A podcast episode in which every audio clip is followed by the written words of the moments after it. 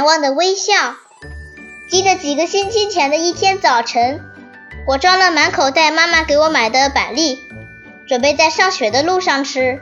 到了楼下，我拿出了一颗板栗，剥去了壳，把果肉放入口中，板栗壳就随手丢在小区的院子里。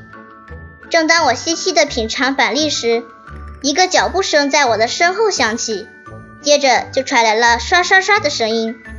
我并不太在意。依然边走路边开心地吃着板栗。过了一会儿，我发现这个神秘的脚步声跟着我，我开始有点害怕了。难道有人在跟踪我吗？是谁呢？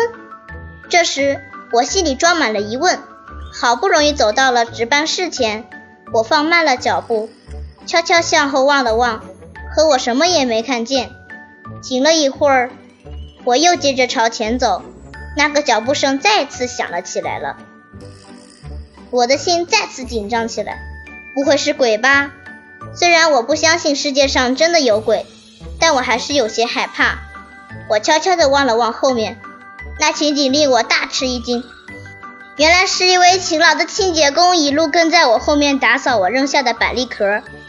顿时，我的脸变得通红，赶紧捡起刚刚扔下的板栗壳丢进垃圾桶，飞也似的跑开了。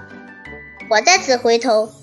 那位清洁工一边擦着额头上的汗水，一边向我微笑。那微笑我永远忘不了，是那微笑告诉我要做个知错就改的好孩子，更要做个讲文明、懂得尊重别人劳动的人。